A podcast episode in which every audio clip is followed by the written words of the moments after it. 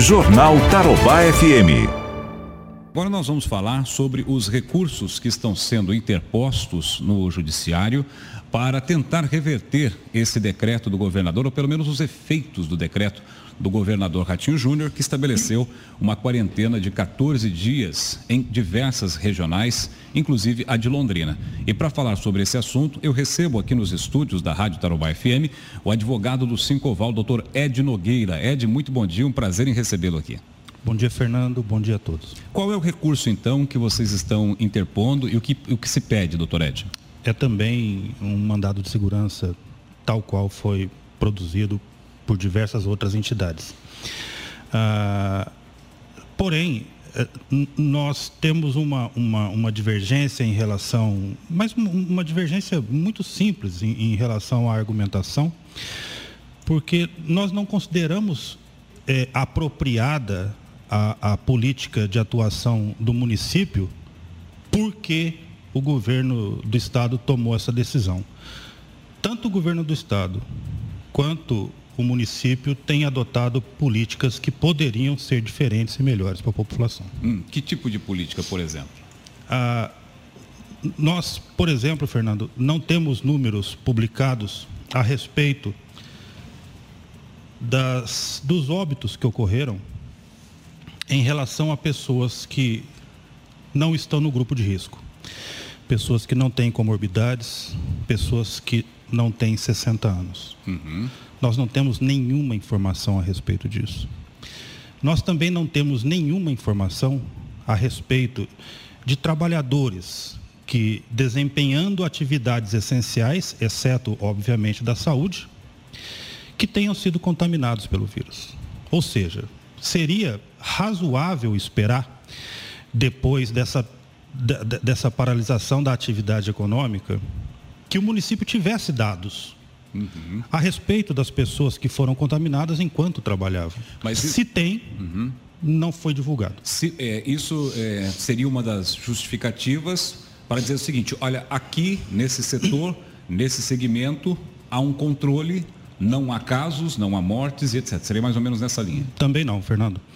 Ah, é, é, seria mais um processo de humildade, hum. é um processo de admitir que nós não sabemos exatamente com o que estamos lidando e não sabemos da eficácia real das medidas de distanciamento social. Certo. Esse, esse, esse mandado foi interposto na Justiça Local ou no Tribunal de Justiça? No Tribunal de Justiça, que é competente para análise de mandado de segurança contra o, governador. O governador. Então, é para atacar os atos, o, o, os efeitos do ato do governador.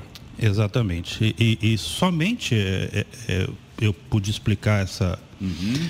essa, esses dois mandados de segurança, mas é, é, por diferença de argumentação especificamente. O que nós fizemos é uma coisa até simples, é Sim. comparar a 17 regional com, com a 15 com, não com o Maringá. Com outro, com outro município. Com a 15 uhum. que não, não entrou Sim. nas obrigações do decreto todos os índices da 17 são melhores que da 15 Mas todos os de índices de Londrina também.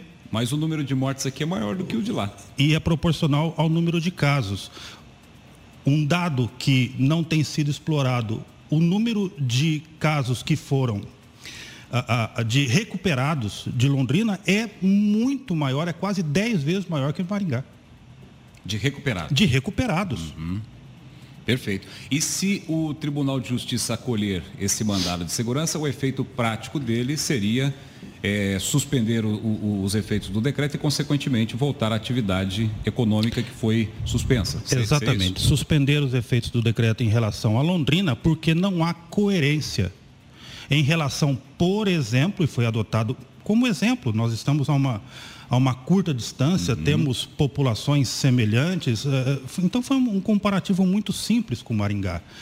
É, é, é, é, e o ato administrativo deve ser fundamentado, deve ser cientificamente justificado, o que não, acabou não ocorrendo. Vamos lá. No outro mandado de segurança interposto pelas entidades, o, o juiz substituto que lá estava no Tribunal de Justiça, no plantão, né, ele se julgou incompetente e remeteu para o, o presidente do tribunal. Só que lá pelas tantas ele argumenta que para julgar atos do governador seria o órgão especial né, do Tribunal de Justiça.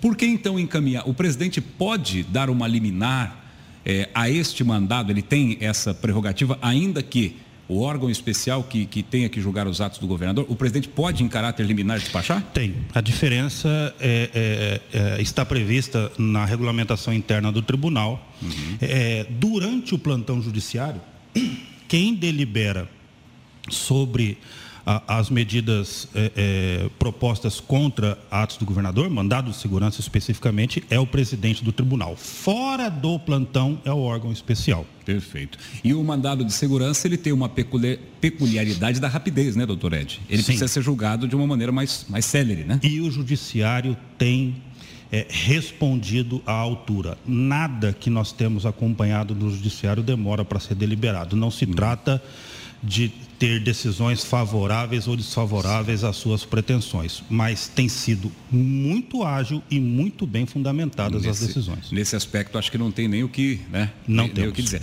Agora, uma outra questão que a gente até debatia ontem, doutor Ed, é que quando o governador Ratinho Júnior tomou essa decisão de anunciar esse decreto, estavam à mesa, né, representantes do próprio Tribunal de Justiça, do próprio do, do Ministério Público, que inclusive queria uma quarentena mais radical do que essa que a gente tem, né? em alguns lugares chegou a pedir lockdown por meio de, de ações, Tribunal de Contas, enfim. É, será que ali não foi feito uma espécie de acordo tácito para se chegar a não uma medida nem a radical, nem a, a liberada como estava, e sim chegar numa espécie de meio termo? É claro que vocês estão discutindo a questão de Londrina, né, especificamente. Mas qual a leitura que o senhor faz sobre essa colocação? É, que não se trata de um evento de natureza científica. É, as decisões, os processos de decisão de, de, eventos científicos são, por sua natureza, abertos, são públicos. Ah, é natural que, que toda a estrutura política interfira nesta equação, porém, como a gente falou no início da entrevista, ah, esses há diversos números que nós simplesmente não conhecemos. E ah, o, próprio Ministério Público promoveu uma ação propondo lockdown e foi julgada no dia 4 esta ação. Foi é, improcedente? In, não, não. Ela, é, foi dado provimento a essa ação exclusivamente em relação a, aos cultos religiosos presenciais. Todos os outros segmentos foi negado provimento a esse Perfeito. Quer dizer, parcialmente.